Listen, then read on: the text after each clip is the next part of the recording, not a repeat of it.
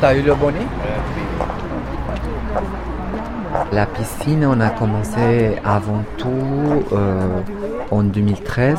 On a commencé à faire les premières démarches pour obtenir un créneau horaire pour les personnes transgenres. C'est aussi ouvert à notre entourage proche.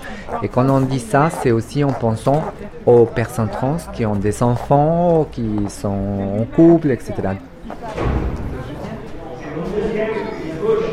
On arrive à la piscine des Amiraux.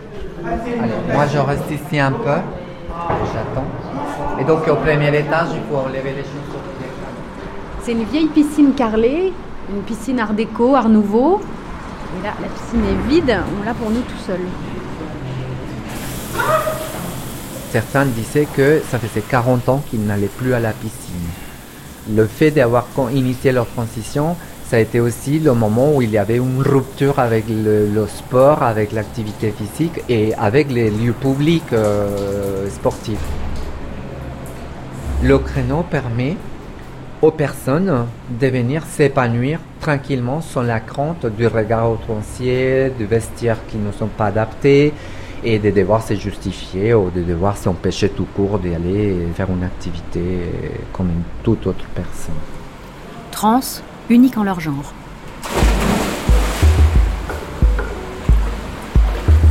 Le dire, ne pas le dire, à qui le dire, comment le dire et puis surtout dire quoi. Parce que finalement, l'idée pour les personnes transgenres, c'est juste de dire qu'elles sont elles-mêmes.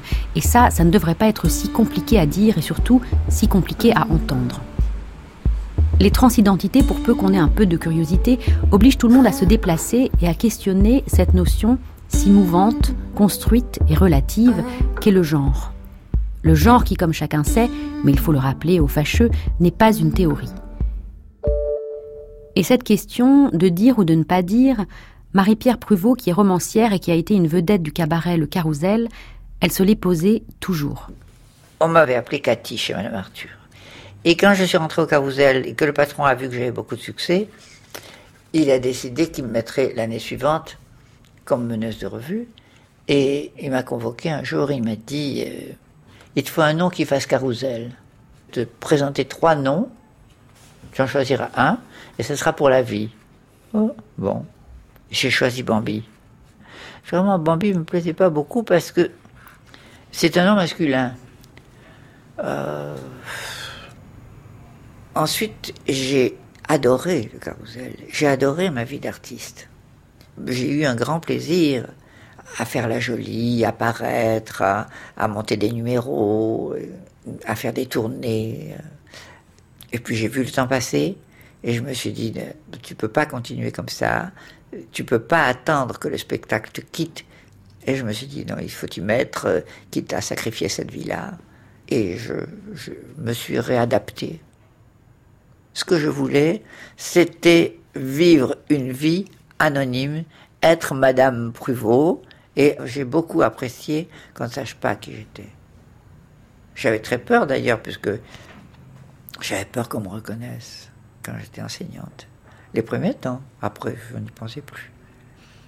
Ça aurait été un scandale que moi, Bambi, 20 ans de cabaret, je sois là en tant que euh, Madame Bruvaux, qui fait des cours à des élèves. Certains auraient dit, mais c'est dangereux pour les enfants d'avoir des gens pareils. C'était impossible. Vous n'aviez pas l'impression de finalement de vous cacher, comme vous aviez dû vous cacher tout au début de votre vie? Non, non, non, non, je ne me cachais pas. Vous disiez à vos proches? Ah non Non, non, mais personne. Comment voulez-vous que j'en vienne à dire euh, mon passé? Non. J'ai eu deux peurs dans ma vie. Une, c'était à, à, Kerqueville, c'est-à-dire à Cherbourg, et à, Garges-les-Gonesse. On était encore dans le collège en préfabriqué qui tombait en ruine, littéralement.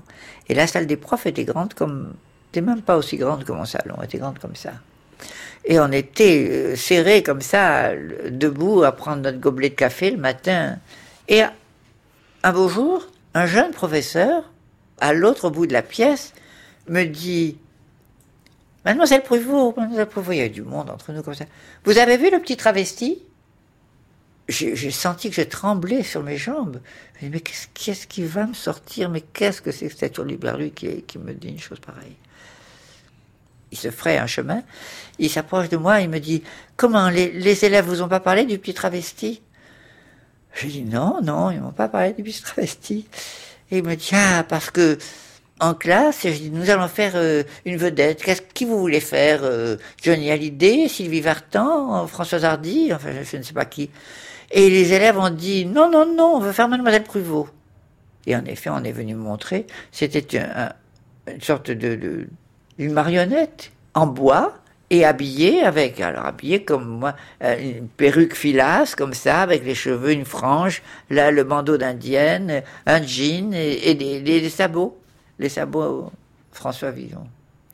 Ça m'a fait très peur ce jour-là. Vous savez, je me suis dit, c'est pas possible. Comme on reconnaît, c'est comme un homme par ce mot de travesti. Heartless. How could you be so heartless? Oh, how could you be so heartless? Oh,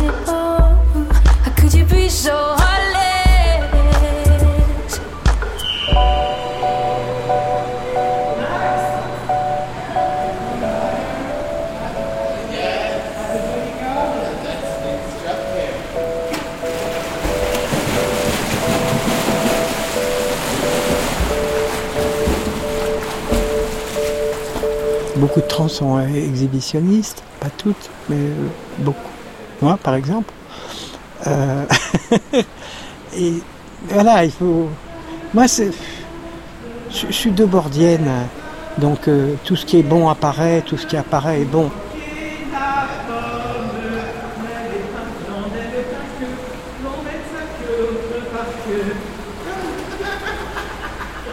Vous avez l'impression que il y a beaucoup de personnes trans qui souhaitent vivre dans cette obscurité, en se cachant, garder euh, l'anonymat Moi, je ne vais pas dire en se cachant, c'est un choix. À une période de ma vie, je- mon visage n'avait pas été touché par le sida. Comme on dit chez nous, euh, je passais euh, à peu près. Hélène Azera est C'est journaliste, bien agréable de, de passer inaperçue. femme de radio. Non, mais militante voilà, euh, il faut le dire. Je- Il y a une idéologie de, la visibilité qui me, me fait euh, un peu peur. Oui, c'est une force de pouvoir dire je vous emmerde. Mais euh, on paye cher. Une amie autour de moi, euh, elle était caméra woman à la télé. Et puis elle a fait justement son coming out, et ben elle a plus de travail. Paradoxalement, hein, le terme passing, ça veut dire quand même de passer dans la société sans être reconnu. Donc ça veut dire être invisible. C'est-à-dire de ne jamais être trahi. C'est ça le passing. La première fois que j'ai subi un examen médical que m'avait demandé mon, mon endocrino, on m'a dit euh, déshabillez-vous complètement et donc il me met sur la table d'examen. Mathilde Daudet est Là romancière. j'avais vraiment une vraie angoisse parce que c'était la première fois que je passais devant le corps médical et c'était pour moi le, le, le jugement euh, final. Est-ce que mon passage d'un genre à l'autre était véritablement réussi?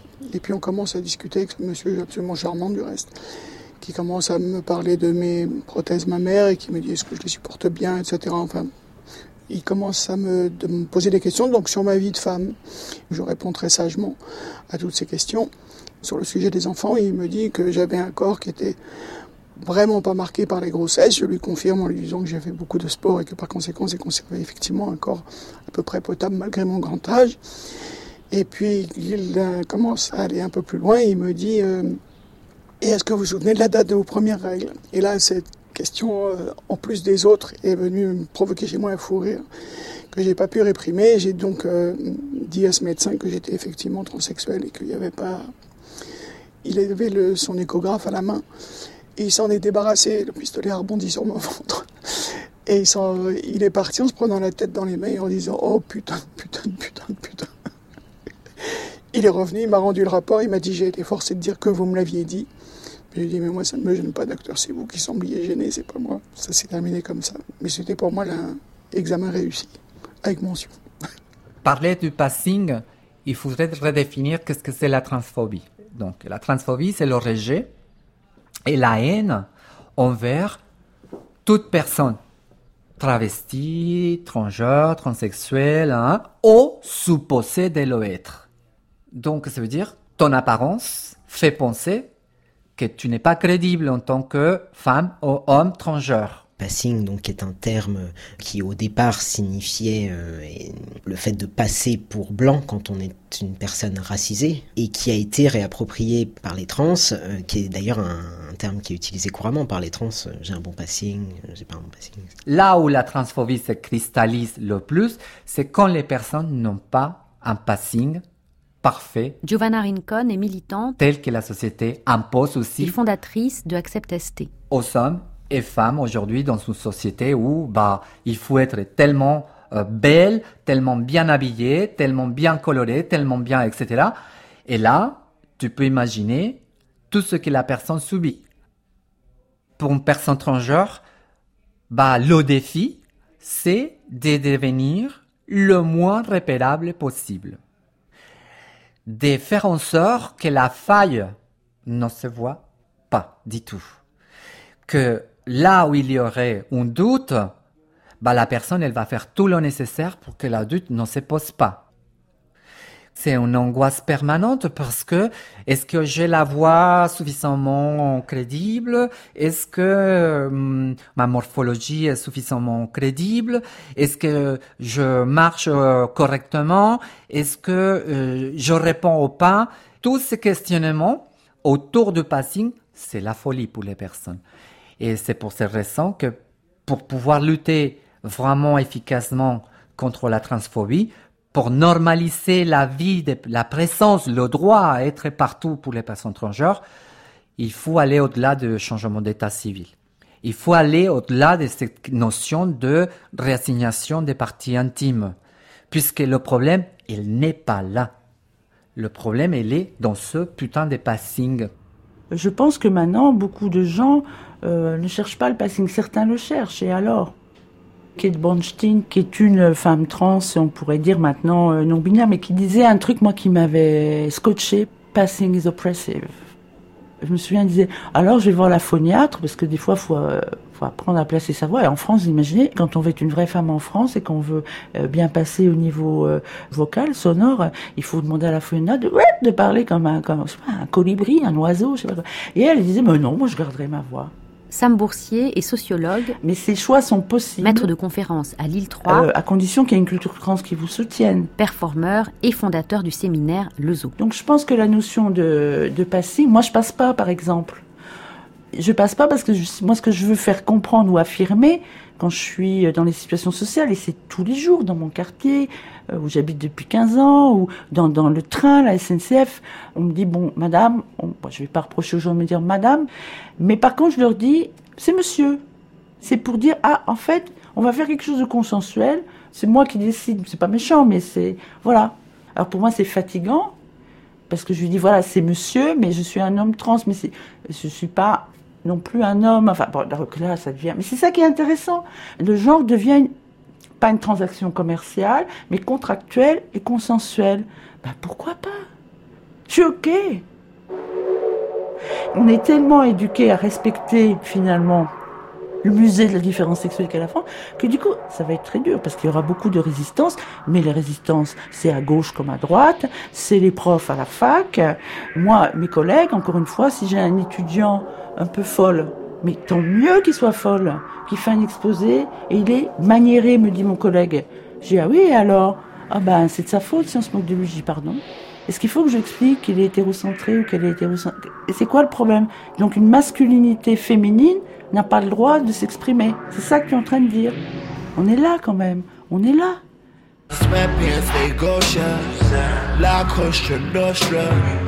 Ziplocs and potions. I love my lip gloss and lotion. I fuck with some bunkers. They cook me gumbo and okra. Look inside my soul. Please call and. Le Zoo, séminaire queer 1998-1999. Le Zoo est une association qui regroupe tout type de minorités politico-sexuelles. Des PD, des gouines, des trans, des bi, des transsexuels, des transgenres et toute espèce en voie de création. Des lesbo-trans, des hétérogays, des gouins. Le Zoo revendique la création de départements d'études lesbiennes et gays, de queer studies dans une France qui tremble de tous ses membres devant le spectre du multiculturalisme et du communautarisme. Nous sommes fiers de l'ancrage politico-sexuel de nos identités et de nos identifications, de nos cultures, de nos actions et de nos modes de vie. Je soutiens le zoo, je lui donne des sous, ce qui ne préjuge en rien de mes inclinations sexuelles pour les animaux. On a commencé le groupe Queer Le Zoo en 95. C'est le premier groupe queer en France et on cherchait un nom et puis on a dit un peu ce qu'on essayait de faire. Ils ont dit, ah bah alors, comme il y avait des PD, des Gwyn, des trans et tout ça, ils ont dit, ah c'est le zoo là. On a dit, bah ouais c'est ça et on va inverser le regard maintenant. On n'est plus les, les animaux du zoo. C'était tout le moment où quand même émergeait beaucoup la théorie queer, on va dire blanche états-unienne, de la première vague avec Butler, Deloresti et tout. On était vraiment là-dedans. Il faut voir qu'il n'y avait rien de traduit. Donc une grande partie des, séances, c'était on lit des trucs, on transmet. Par exemple, Trouble dans le genre, avec ce titre un peu pathologisé en français. Enfin, John the Trouble, le, le bouquin, c'est vrai, très important de Butler.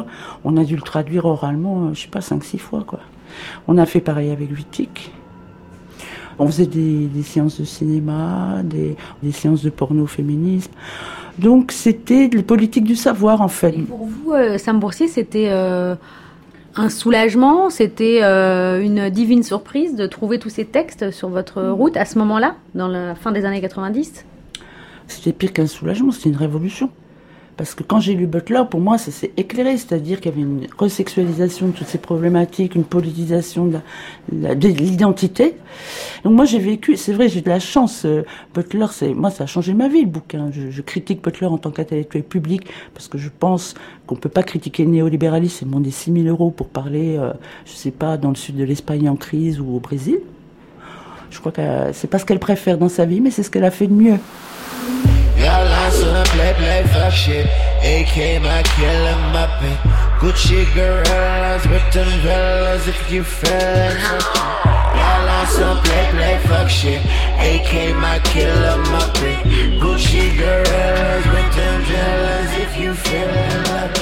Dans les années 90, alors je pense qu'il y avait déjà beaucoup de personnes qui transitionnaient ou les gens disaient parce qu'à l'époque on utilisait beaucoup la terminologie female to male, male to female qui venait euh, des États-Unis.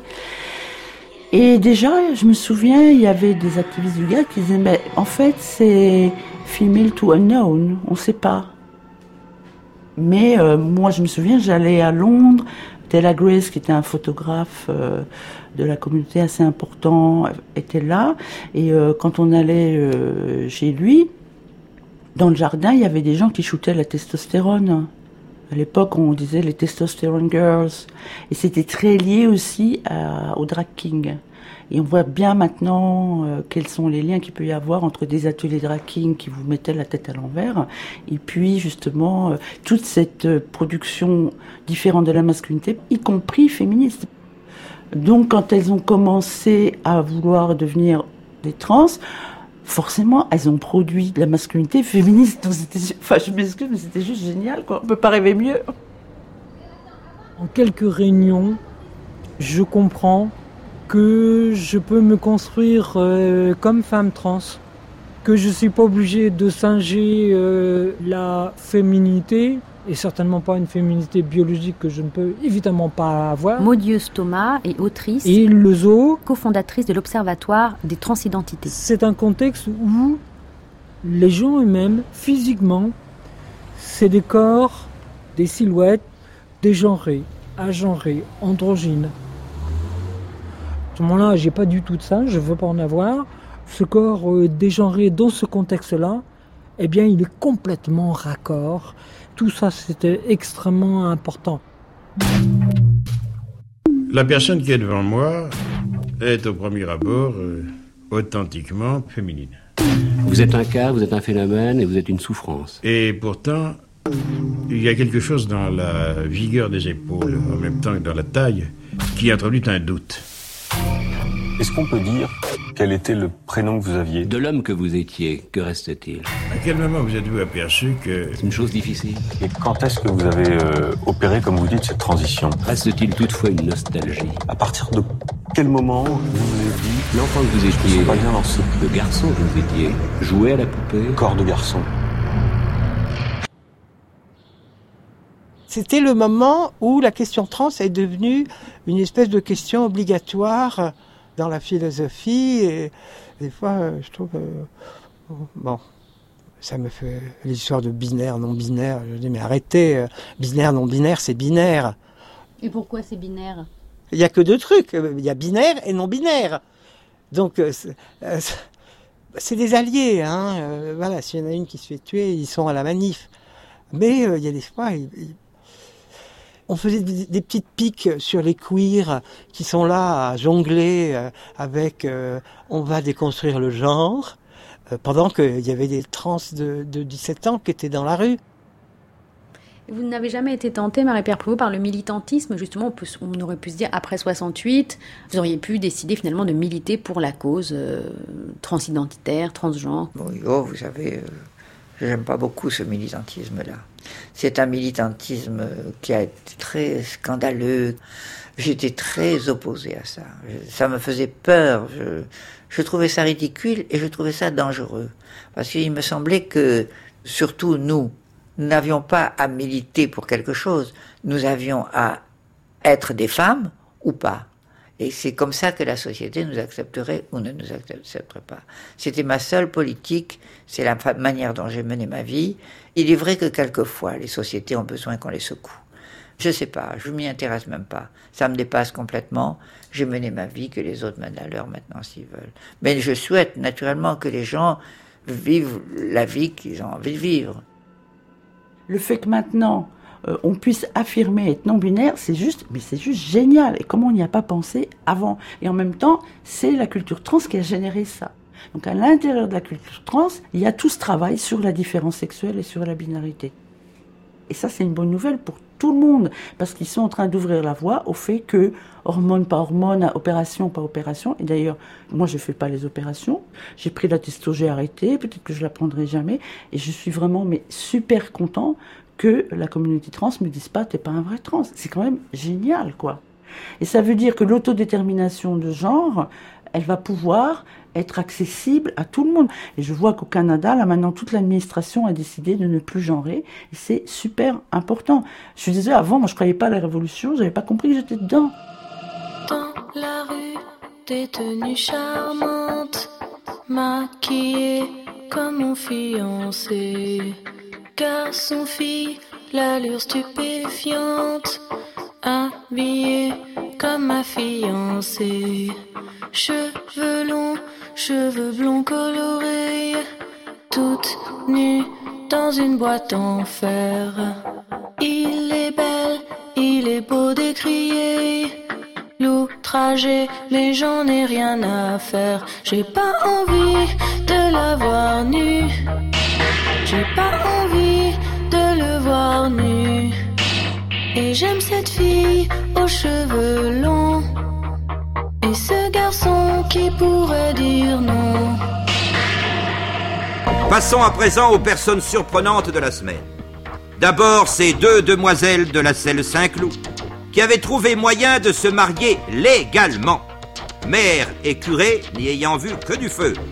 Deux jours après que ces dames, unies par les liens d'un mariage des plus provisoires, étaient expédiées sur la paille humide des cachots, on apprenait qu'un ancien monsieur, si j'ose dire, devenu nouvelle dame, venait de devenir mère. Tout cela est stupéfiant, mais c'est ainsi. Ces êtres-là, décidément, sont beaucoup plus perfectionnés que les androgynes qu'avait imaginé Platon.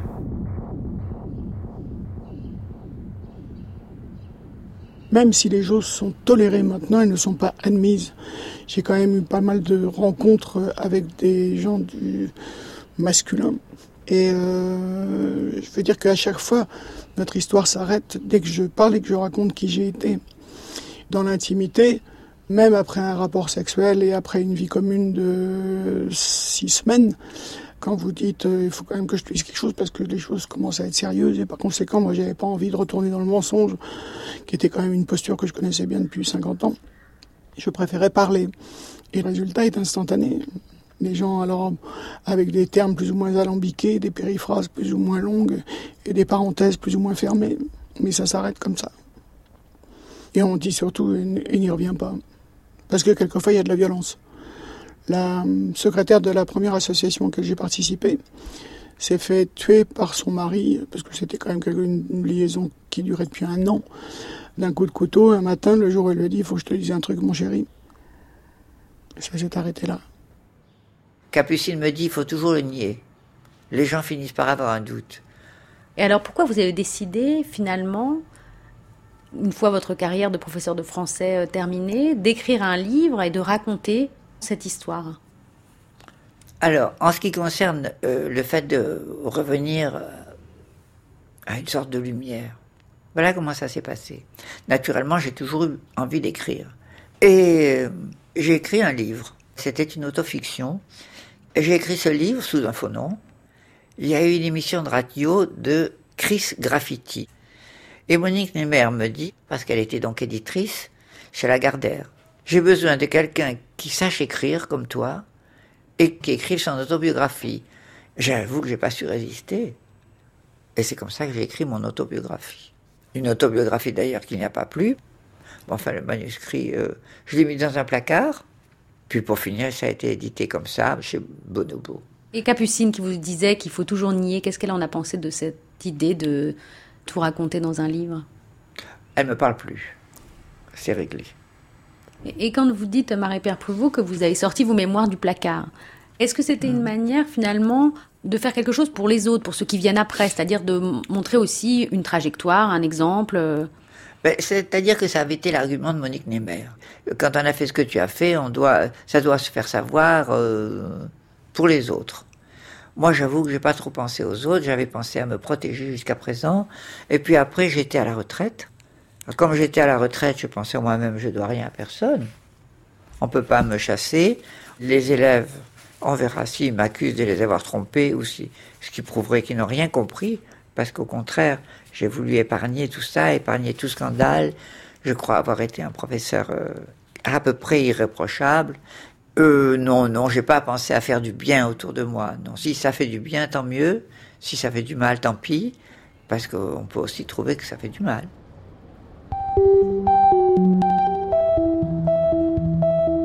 Beaucoup de gens ont réclamé, ont souhaité, ont pensé pouvoir vivre dans l'anonymat. Et les nombres de retours d'anonymat et les retours vers la visibilité sont extrêmement nombreux. On se rend compte que finalement, pour vivre dans l'anonymat, il faut reconstruire une partie de son histoire. Il faut tout le temps veiller, il faut faire attention aux mots qu'on va utiliser, les pronoms. Quand on va parler de son enfance, comment on va parler de son enfance, etc., etc. Et Il faut mentir. voilà, quelque part, oui. Et au bout d'un moment, on se dit, mais c'est pas possible. Moi, j'ai envie de, de, de lier une amitié. Je peux pas occulter ce truc-là. C'est un frein à l'amitié. C'est un frein à plein, plein de choses. Alors peut-être vous pouvez nous parler, euh, Karine Espinera, justement de ces travaux que vous avez menés sur la visibilité ou l'invisibilité euh, des personnes trans euh, dans les médias et sur l'évolution de ces images, de ces stéréotypes. Je me suis rendu compte qu'en télévision, qu'une personne trans, c'est surtout une femme trans. Cette femme, elle est majoritairement blanche. Quand elle ne l'est pas, c'est qu'elle est souvent associée donc euh, soit au monde de la pègre, surtout dans les années 70, soit à la prostitution. Et en général, là, elle est racisée. C'est-à-dire que là, on va montrer les filles du bois de Boulogne, etc. Sinon, la figure euh, presque, je dirais, hégémonique, c'est, donc je disais, une femme blanche, occidentale, elle est citadine, elle est hétérosexuelle, parce que ça aussi, c'est un, un des critères en télévision qui est massivement représenté. Même encore aujourd'hui, il y a des émissions avec ce type de discours-là. Les hommes trans, on les voit pas. En télévision française, en tout cas, on commence à les voir euh, dans les années 80, 82, 83. Ils apparaissent timidement. Et c'est vraiment dans les années, dans les années 2000 où on commence à avoir des documentaires où la représentation des garçons trans euh, apparaît et surtout de façon égale. Ce sont des portraits croisés, donc quelque part, il y a une sorte de parité dans la représentation. Et comment vous expliquez, euh, Karine Espinera, justement cette euh, écrasante présence euh, des femmes trans dans les médias, des femmes blanches? C'est le côté spectaculaire. Par exemple, si on prend le cas de Christine Jorgensen, qui a passé pour la première transsexuelle opérée de, de, l'histoire, détrônée par Lily Albe depuis. Donc elle arrive à New York en 53, et puis il y a tous les médias qui l'attendent, euh, tous les flashs qui crépitent, etc. Elle est accueillie, mais limite comme une star du cinéma. La première chose qu'il dit, c'est euh, GIs become a blonde beauty.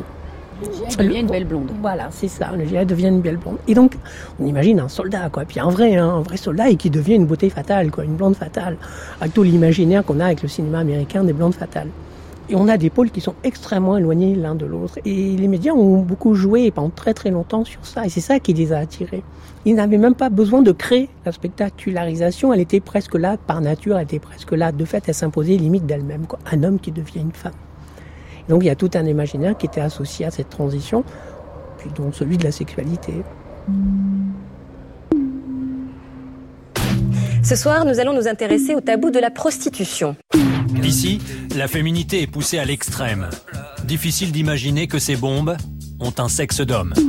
Charlotte est une femme, elle reste sous les lumières de la ville. Samantha, elle, est transsexuelle. Elle travaille donc dans le bois. Les transsexuels totalement marginalisés par leurs différences qui effraient n'ont souvent d'autre choix que de se prostituer.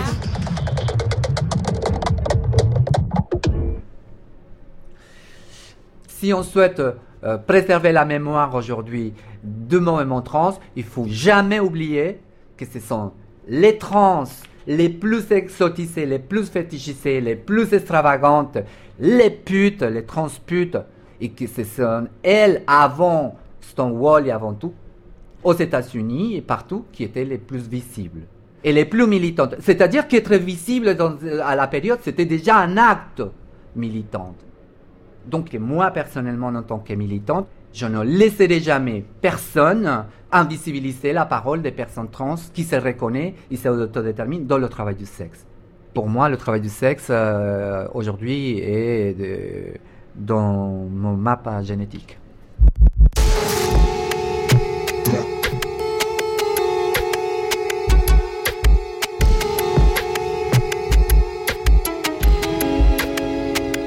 À chaque fois qu'on était dans la rue, on se faisait embarquer par les flics. C'était un délit de faciès en permanence. Et euh, les propos, les propos de policiers, c'était des propos extrêmement violents par rapport au fait qu'on était des immigrés, par rapport au fait qu'on était étrangers.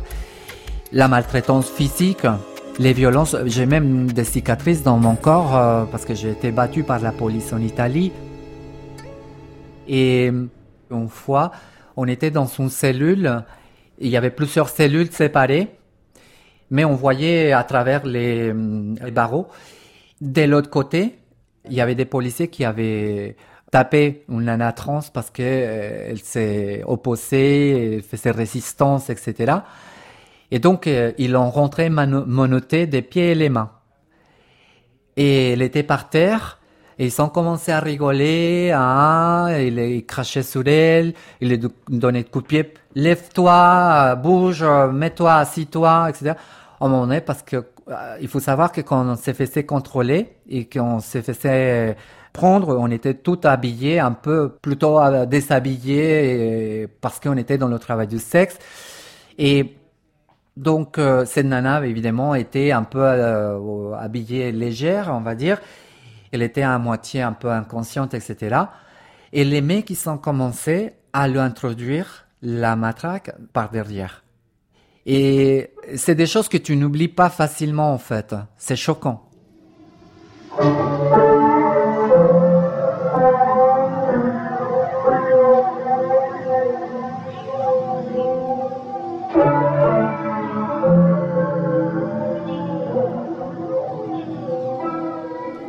Ils ont le droit de pas m'aimer. Hein.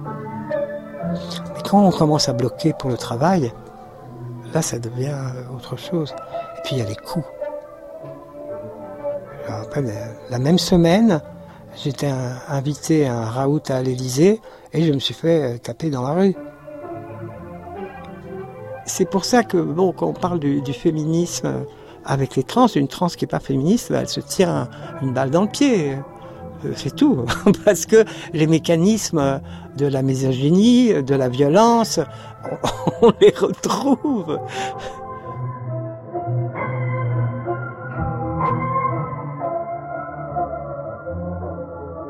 Les genres ne peuvent être ni vrais ni faux, ni réalité, ni simples apparences, ni des originaux, ni des imitations. Dans la mesure où l'on porte de manière crédible ces attributs de genre, on peut les rendre vraiment et absolument incroyable.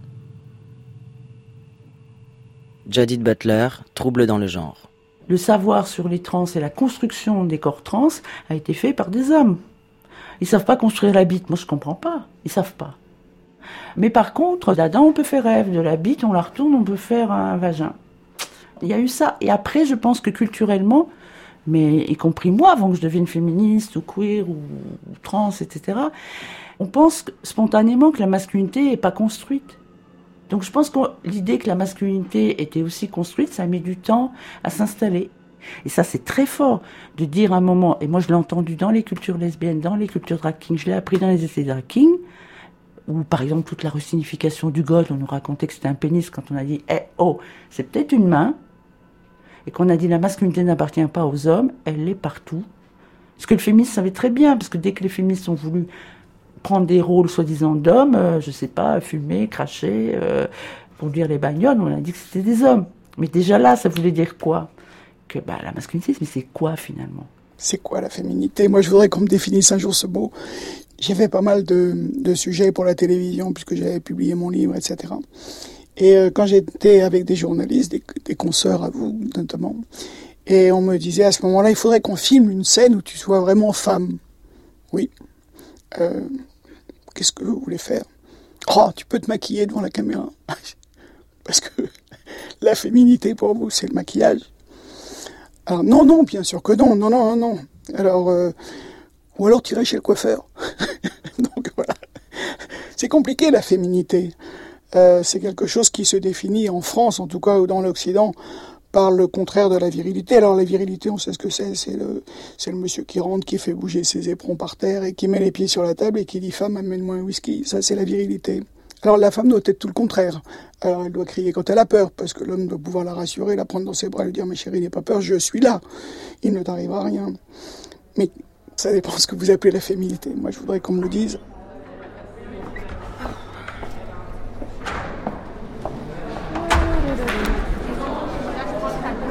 Ça s'est plutôt bien passé, ça va. À l'université Lille 3, Sam Boursier donne un cours sur le genre à travers la performance. On avait donc une citation de Richard Schechner qui était Le monde n'apparaît plus comme un livre qu'il faut lire, mais comme une performance généralisée à laquelle il faut participer. Bon Je vous avais demandé de vous rapprocher. Vous voulez pas vous rapprocher? Hé hey Oh S'il vous plaît, rapprochez-vous, parce que c'est mieux pour qu'on discute euh, les perfs. Donc on regarde la perf, et puis après on réagit. Ok? Bon ben, on peut peut-être commencer. C'est qui les premiers? Barbitch.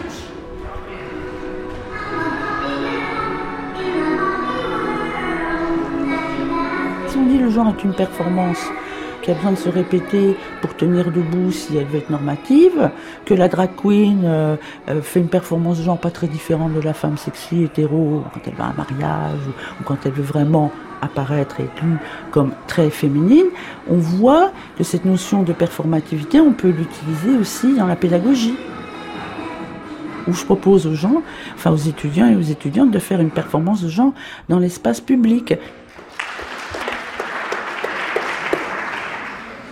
On s'est changé dans les toilettes d'Auchan et il a fallu partir des toilettes jusqu'au niveau de, du rayon. Et d'entrée, il y avait le vigile qui, moi, m'a dévisagé en mode Mais qu'est-ce que tu fais habillé comme ça? Donc c'était euh, assez difficile de me mettre dans la peau de Barbie. Il y en a un qui est venu nous voir, il nous a dit bah tu veux pas que je sois ton Ken? Ou euh, que je sois ton Ken? Ou alors bah, à la fin c'était vraiment fini, on se rhabillait mais il y avait encore des hommes qui étaient là à nous regarder, quoi. c'était fini quoi. Donc euh, ouais le regard séparé c'était hyper on était super mal à l'aise. Est-ce que vous avez imaginé à un moment justement une possibilité de réaction ou de changer d'essayer Parce que moi je trouve que dans ce que vous proposez, il y a bon, je ne sais pas si ça vous, vous êtes inspiré d'Annie Sprinkle, mais il y a euh, ou de la pin-up, de la performance qui était très bien l'année dernière de la pin-up. Euh, en fait, l'étudiante faisait la pin-up dans la rue, était noire et réussissait finalement à casser ce regard objectivant en fait. Ce qui est compliqué à faire. Ce n'est pas l'objectif nécessairement de la perf, mais ça fait aussi que, bah, au lieu d'avoir une expérience un peu de. Hein, c'est jamais agréable d'être un objet quand on n'a pas décidé, en tout cas.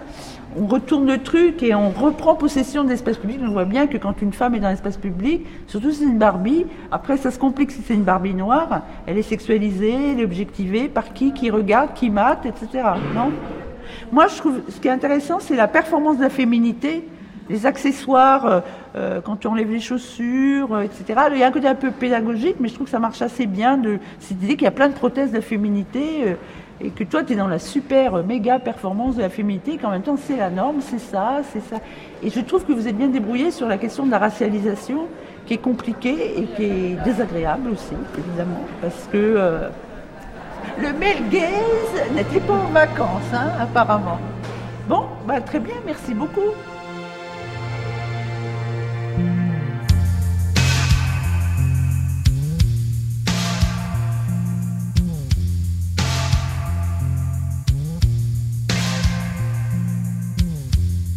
Quelques mois avant ta mort, mon maître Gender Hacker m'offre un carton de 30 sachets de 50 mg de testostérone en gel. Je les garde dans une boîte en verre, longtemps, comme s'il s'agissait de scarabées disséqués, de balles empoisonnées extraites d'un cadavre, de fœtus d'une espèce inconnue, de dents de vampire capables de vous sauter à la gorge juste pour les avoir regardées. À cette époque, je passe mon temps entouré d'amis trans. Certains prennent des hormones en suivant un protocole de changement de sexe et d'autres les trafiquent, se les administrent sans chercher à changer de sexe légal ni à passer par un suivi psychiatrique. Ils ne s'identifient pas comme dysphoriques de genre et se proclament pirates du genre, gender hackers. J'appartiens à ce groupe d'usagers de la testostérone. Pas mal d'hommes trans choisissent de prendre de la testostérone à un moment ou l'autre de leur transition et qu'effectivement la testostérone a des effets euh, qui permettent d'assez facilement entre guillemets disparaître, c'est-à-dire de ne pas nous rendre visibles en tant que personne trans. Et donc, je pense que certains hommes trans ont plus facilement le choix de ne pas dire qu'ils sont trans quand ils ne le souhaitent pas, et ça peut être plus compliqué pour certaines femmes trans. Mais après, il y a aussi tout un, un cliché et une idée reçue, c'est-à-dire que les gens n'imaginent même pas qu'un homme puisse être trans puisqu'un homme trans ça n'existe pas mais ont aussi cette idée reçue qu'ils peuvent identifier une femme trans. Les hommes trans, parce qu'ils deviennent des hommes, je pense, suscitent plus euh, peut-être d'empathie, parce que dans ce qu'on appelle la transphobie, il y a notamment du, sexisme, de la misogynie. Et finalement, les gens euh, semblent s'émouvoir plus facilement face à un jeune homme trans qui euh, fait le récit de son parcours, que par rapport à une femme trans de la première heure euh, qui sont voilà, considérées comme des déclassées. Emmanuel Bobati est docteur en sociologie et chercheur à l'EHESS. C'est beaucoup plus difficile par exemple pour des parents d'accepter que son fils devienne une fille que l'inverse.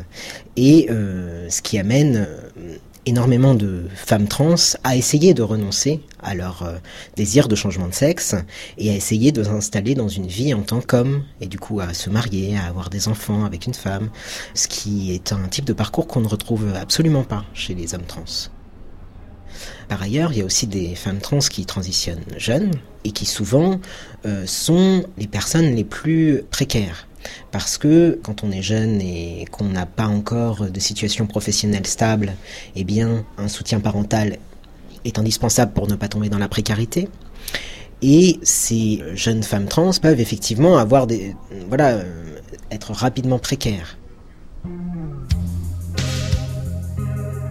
Nous sommes des usagers copyleft. Nous considérons les hormones sexuelles comme des biocodes libres et ouverts dont l'usage ne doit être ni réglementé par l'État, ni confisqué par les compagnies pharmaceutiques. Quand je décide de prendre ma première dose de testostérone, je n'en parle à personne.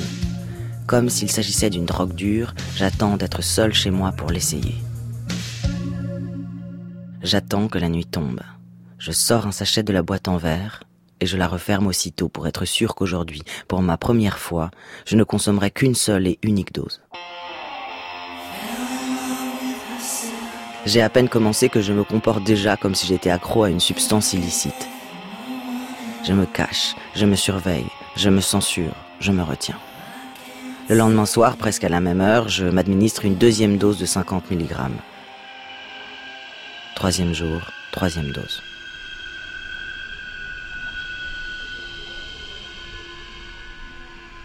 il y a des façons que peuvent avoir euh, les, les, hommes trans de composer avec leur mobilité sociale ascendante. Se dire garçon, c'est se dire jeune. C'est un moyen de réduire la tension de la culpabilité. Et la manière dont on a été éduqué par ses parents, par l'école, ne disparaît pas avec la transition. Par exemple, on va avoir des hommes trans qui euh, ne savent pas euh, comment se, trop se comporter dans un milieu professionnel où il y a un fort entre-soi masculin. Et en plus de ne pas avoir les codes, ils ont aussi une très forte culpabilité à être assignés à cette position d'homme parmi les autres hommes, parce que euh, ils ne peuvent pas s'empêcher de penser que euh, s'ils avaient encore été des femmes à ce moment-là, eh bien ils n'auraient pas été traités, intégrés de la même manière. Les hommes trans vivent une forme d'ascension sociale de sexe et en viennent à se trouver dans la position, malgré eux, de la position de l'oppresseur de leur groupe d'origine. J'étale le gel sur mes épaules. Premier instant, sensation d'un coup léger sur la peau. Cette sensation se transforme en froid, puis disparaît. Puis rien pendant un jour ou deux. Rien. L'attente. Alors s'installe peu à peu une lucidité extraordinaire, accompagnée d'une explosion d'envie de baiser, de marcher, de sortir, de traverser la ville entière. Mon corps est présent à lui-même. Testo Junkie, Paul Preciado. Quand on est un homme trans euh, racisé, alors là, euh, on se doute bien que c'est euh, la pire configuration possible. Généralement, ils n'ont même pas forcément le temps d'expliquer leur situation, de faire un coming out qu'ils ne souhaitent pas forcément, évidemment. Que voilà, on appelle déjà la sécurité parce que tout simplement, ils sont perçus comme des hommes non trans, migrants, sans papier. Il y a un soupçon de fraude à leur égard qui est systématique. Même quand ils font leur coming out, qu'ils montrent qu'ils sont de bonne foi, eh bien on ne les croit pas. D'une part, peu de gens connaissent leur existence, mais en plus, comme ils sont des hommes, euh, leurs interlocuteurs ou interlocutrices penseront qu'ils inventent une histoire absurde de changement de sexe pour essayer de s'en sortir. Un exemple euh, dans les dispositifs, ça peut être le fait qu'un homme trans qui n'a pas fait une transition et qui ne le souhaite pas peut-être dans ses parties intimes, va être placé dans un foyer où il y a des centaines de mecs qui vont devoir faire le douche ensemble, se dénuder complètement. Pour un homme trans, ça peut être une situation extrêmement délicate et très dangereuse, non seulement sur le plan physique, mais aussi sur le plan sexuel. À la limite, une femme transgenre, elle va avoir, entre guillemets, par rapport délit de faciès, un privilège, parce que une femme, par rapport au cliché, elle n'est pas perçue comme violente. En revanche, un garçon trans avec une apparence aperçue comme étant euh, vraiment un agresseur du système, bah c'est assez compliqué et on le voit. Et les garçons trans que nous suivons ici, c'est assez particulier parce que la plupart ont eu le droit à des contrôles liés au délit de faciès ici.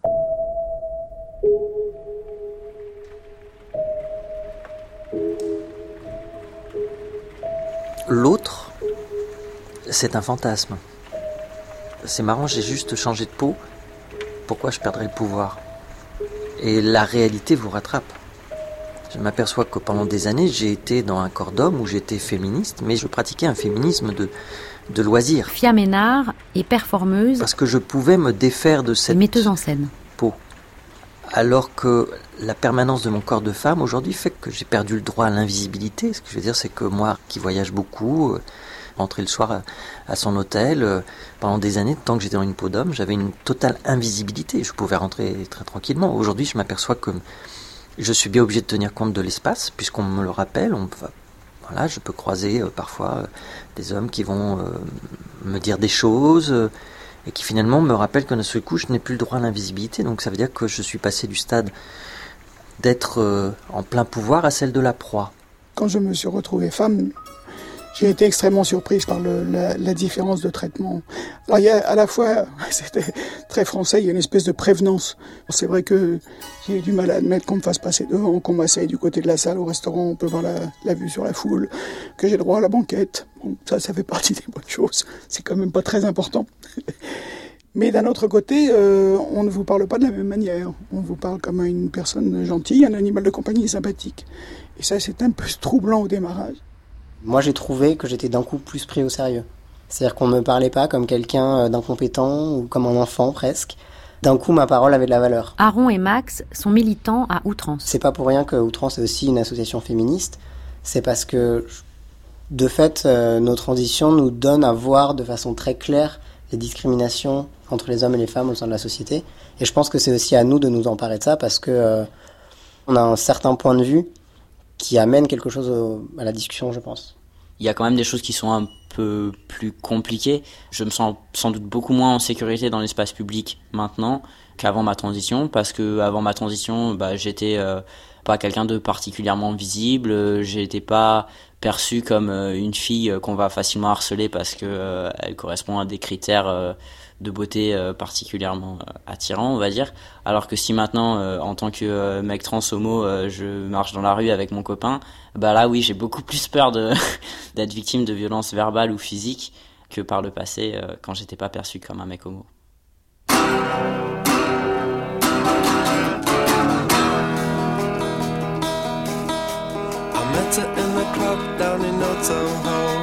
You drink champagne and it tastes just like cherry cola.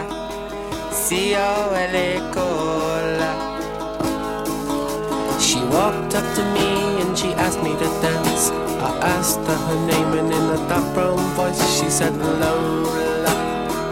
L-O-L-A Lola La la la la Il y a des subjectivités trans, des masculinités, des féminités différentes. Et c'est ça, à mon avis, qui va, qui va complètement faire bouger les choses et faire qu'à un moment donné, il pourra plus y avoir cette euh, relation extrêmement tendue entre les dix hommes et les dix femmes cisgenres. Évidemment, ça va plus tout régler, mais ça va changer des choses. On vit encore sous cette fiction de la différence sexuelle et de euh, ce qu'on a dans la culotte détermine notre genre. Donc ça, c'est quand même une bonne nouvelle pour tout le monde que de dire, bah non, basta, quoi. Y compris pour les masculinités, parce que je trouve que quand on est un, un homme euh, cisgenre, hétéro, on n'a pas beaucoup de répertoire de la masculinité, finalement. Et la masculinité est très homogénéisée par le mouvement féministe institutionnel actuel, enfin, les Chiapas et compagnie, on n'arrivera à rien avec ça. Donc ça, c'est fini puisque maintenant il y a des hommes trans qui font des enfants, qui sont enceintes. Et ça, je pense que c'est la terreur du protocole évidemment en France, sauf que ça se fera